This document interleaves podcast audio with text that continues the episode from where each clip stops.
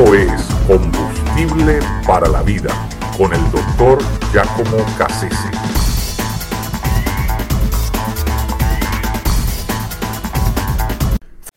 La maravillosa gracia. El colibrí, conocido técnicamente como el Trochilidae, es, un pajarito muy curioso y muy interesante, es gracioso verlo. Eh, lo lindo, lo, colorido que es, ¿verdad? Eh, eh, es, es, es una cosa artística, estética, algo, algo de verdad que recrea la vista al ver un colibrí.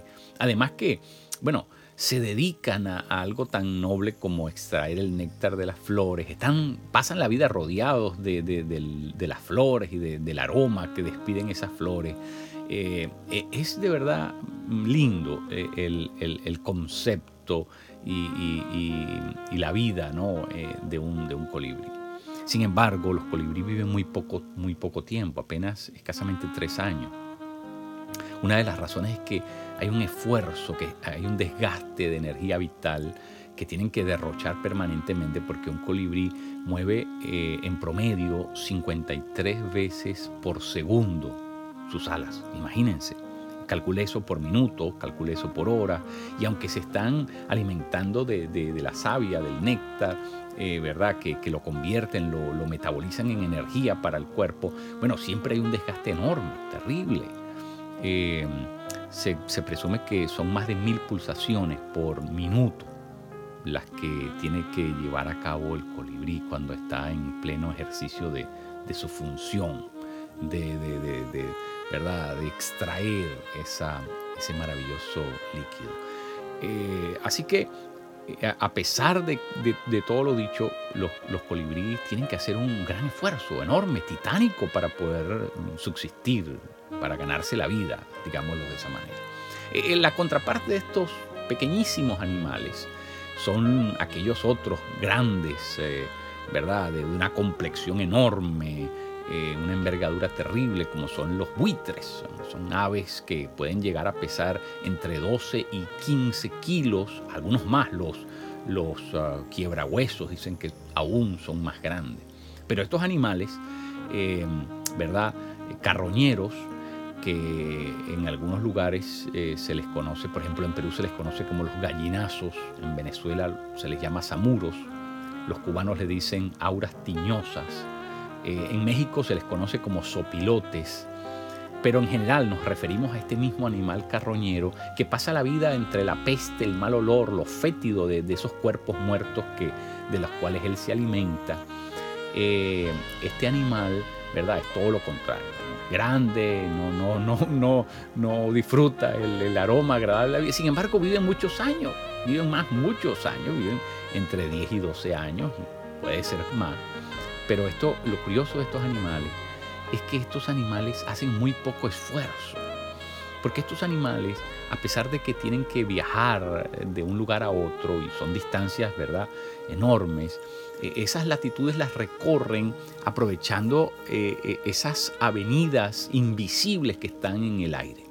Es decir, ellos se remontan a cierta altura y, de alguna manera, eh, ¿verdad?, aprovechan eh, esas ondas eh, de aire que, se van, van surcando el cielo y lo van creando esas avenidas expresas, eh, ¿verdad? Que ellos las aprovechan y son movidos, son movidos. Lo único que tienen que aprender es a direccionar con sus alas, ¿verdad? Y, según el, lugar donde quieran llegar. Es una cosa muy curiosa, muy interesante, porque a pesar de ser tan pesados, ellos no tienen que hacer el esfuerzo de, batallar tanto con sus alas. Sería una cosa terrible mover tantos kilos de peso con, a, base de las alas. Pero no, ellos aprovechan el aire.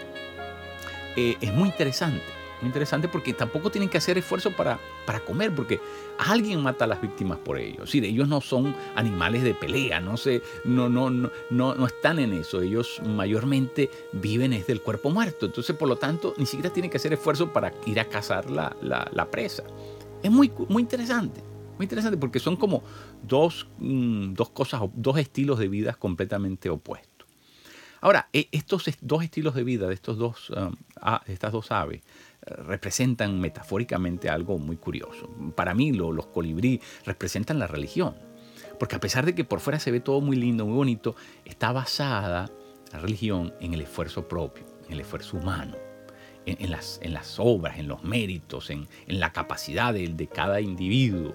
¿Verdad? Eh, tiene que batallar, tiene que lograrlo a fuerza de su devoción, piedad, de su, eh, de su dedicación, de su consagración. Es decir, eh, tiene que ver con, ese aplicarse, ese desempeño de, lograr las cosas siempre basada en, su, en, el, derroche de esa energía propia. así es como, como, como tiene que subsistir el colibrí, a través de un gran esfuerzo. Eh, y, lo otro es, el buitre. El buitre no, aprende a beneficiarse del aire. Eh, es decir, no tiene que batallar. Eh, hay un acto de fe en el buitre. El buitre no puede ver la corriente de aire, pero él sabe que ahí está esperando por, por él. Y así que se remonta y, y se encausa ¿verdad? Se mete dentro de la corriente de aire, que él sabe que aunque no se vea, está allí. Hay un acto de fe. Eh, no está contando con lo, con lo fuerte que es él, porque, porque sabe que, llevar su peso por mucho tiempo eh, es una cosa que, va a ser imposible. Y por lo tanto, le apuesta a que ahí está esa avenida invisible que lo va a mover, que lo va a empujar y que lo va a llevar a donde él quiere ir. Muy, muy interesante, muy interesante. Son dos, cosas completamente distintas. Nosotros los cristianos tenemos que aprender a vivir en la gracia, porque si vivimos solamente a base de nuestro propio esfuerzo, nuestra dedicación, nuestra devoción, nuestra piedad personal, ¿sabe qué? Nos vamos a desgastar, nos vamos a desgastar, no vamos a poder, no vamos a poder disfrutar el, el dulce néctar de la vida, no lo vamos a disfrutar. Tenemos que aprender a vivir en la gracia, aprender a vivir en los recursos de Dios. Si algo, eh, si estás viviendo la vida cristiana por esfuerzo propio, eh, eso, eso es religión.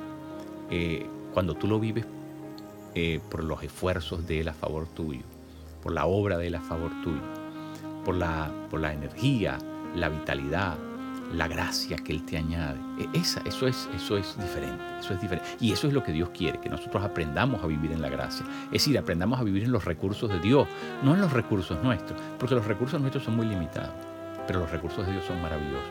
Eso es lo que se llama la vida en el Espíritu. Y por eso Pablo le dice a los Gálatas, ¿cómo Gálatas insensatos, ¿quién los, los fascinó? Es decir, ¿quién los embrujó? Habiendo comenzado por el Espíritu, ahora quieren perfeccionarse por medio del esfuerzo de la carne. E, es una locura. Es decir, la vida cristiana no es un asunto de religión, no es un asunto de, probar lo fuerte, lo, grande, lo poderoso, lo implacable que soy. No, porque mi esfuerzo humano no logra nada en el mundo, en el mundo espiritual es aprovecharme de los recursos divinos, es aprovecharme de la vida en el Espíritu, es aprovecharme de lo que el Espíritu Santo puede hacer en mí y a través de mí. Esa es la gracia a la que estamos llamados. Y, por eso cuando aprendemos a vivir así, no nos cansamos, no nos desgastamos, no es algo tortuoso, al contrario, es algo que nos refresca, que nos devuelve la, la energía vital, porque estamos dependiendo de los recursos del que son inagotables, que nunca nos van a faltar. Esa es la vida maravillosa a la que estamos llamados a vivir todos y cada uno de nosotros. Escríbanos a hayesperanza.aol.com